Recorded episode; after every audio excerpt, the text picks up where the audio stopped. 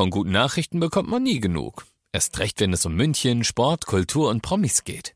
Lesen Sie selbst gute Nachrichten. Heute in der Abendzeitung und auf abendzeitung.de.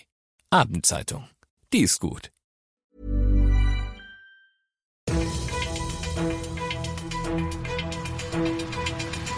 95 5 Charivari, das München Briefing, Münchens erster Nachrichtenpodcast. Mit Christoph Kreis und diesem Thema.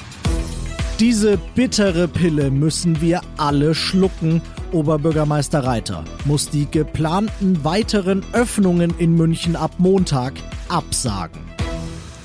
Servus und Hallo, schön, dass ihr bei dieser neuen Ausgabe wieder dabei seid. In diesem Nachrichtenpodcast erzähle ich euch ja jeden Tag innerhalb von fünf Minuten alles, was in München heute so wichtig war. Das kriegt ihr dann jederzeit und überall, wo es die allerbesten Podcasts gibt oder jetzt um 17 und 18 Uhr im Radio. Der 22. März war für uns alle eigentlich ein Hoffnungstag. Weitere Öffnungen waren in Reichweite.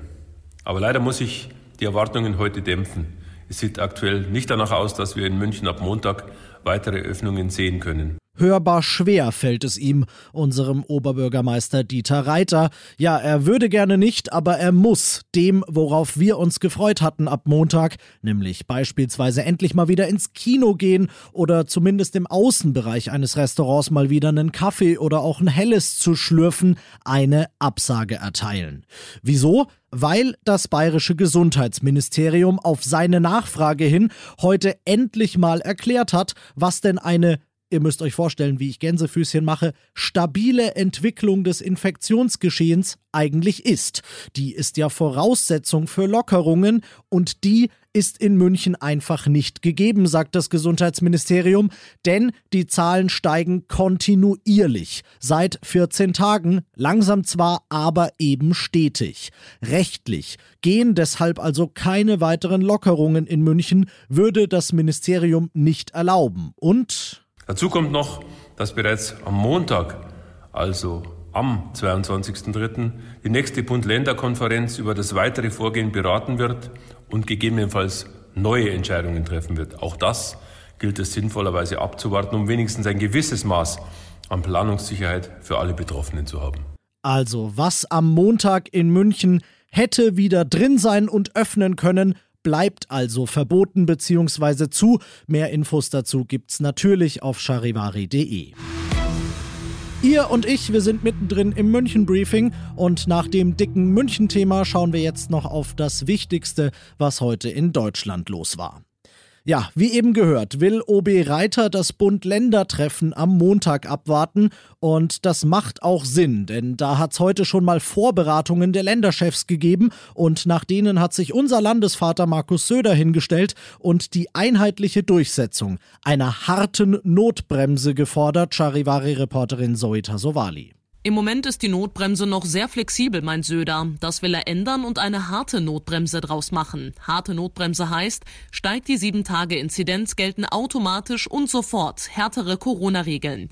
Aktuell steht Deutschland vor einer dritten Welle. Deshalb Jetzt müssen wir aufpassen, dass aus der dritten Welle keine Dauerwelle wird. Sagt Söder, man kann sich um diese Realität nicht herummogeln. Deshalb müssen Notbremsen verlässlich sein und keine Alibi-Bremsen.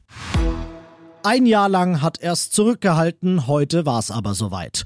Der Kölner Erzbischof Wölki hat ein Gutachten vorgestellt. Darin geht es darum, wie in seinem Bistum in den letzten Jahrzehnten mit Missbrauchsfällen umgegangen wurde.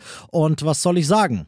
Schlecht so schlecht, dass Wölki noch auf der Pressekonferenz zwei Leute aus seiner Bistumsführungsriege, darunter seinen Weihbischof Schwaderlapp, gefeuert hat, Charivari-Reporter Frank Waltel. Die Beschuldigten hätten Verdachtsfälle von sexuellem Missbrauch nicht aufgeklärt, nicht weitergemeldet oder die Opferfürsorge verletzt. Auch dem amtierenden Erzbischof von Hamburg Hese seien eindeutig Verstöße dieser Art nachgewiesen worden, so die Gutachter. Der Kölner Weihbischof Schwaderlapp hat mittlerweile angekündigt, den Papst um seinen Amtsverzicht zu bitten und bat in einer Stellungnahme bei Betroffenen um Verzeihung. Betroffene habe es übrigens über 300 gegeben, heißt es in dem Gutachten weiter. Viele von ihnen waren Kinder unter 14 Jahren. Und das noch zum Schluss. Ich hab Bock, dass in München endlich wieder Flohmärkte sind. Wieso? Weil ich es gerne machen würde, wie ein Typ in den USA. Der hat auf einem Flohmarkt für umgerechnet 30 Euro eine Schüssel gekauft und irgendwie hat er wohl einen Verdacht gehabt, denn er hat da dann mal einen Experten drüber gucken lassen und der hat dann festgestellt, Alter, das ist eine total seltene Schüssel aus der chinesischen Ming-Dynastie, also 500 bis 700 Jahre alt. Jetzt ging dieses Ding bei einer Auktion weg und zwar für 600.000 Euro. Ich würde sagen, der hat den Schnapper des Jahres gemacht. Ich bin Christoph Kreis, ich wünsche euch einen schönen Feierabend. 95 5 Charivari, das München Briefing. Diesen Podcast jetzt abonnieren bei Spotify, iTunes, Alexa und charivari.de. Für das tägliche München Update zum Feierabend. Ohne Stress, jeden Tag auf euer Handy.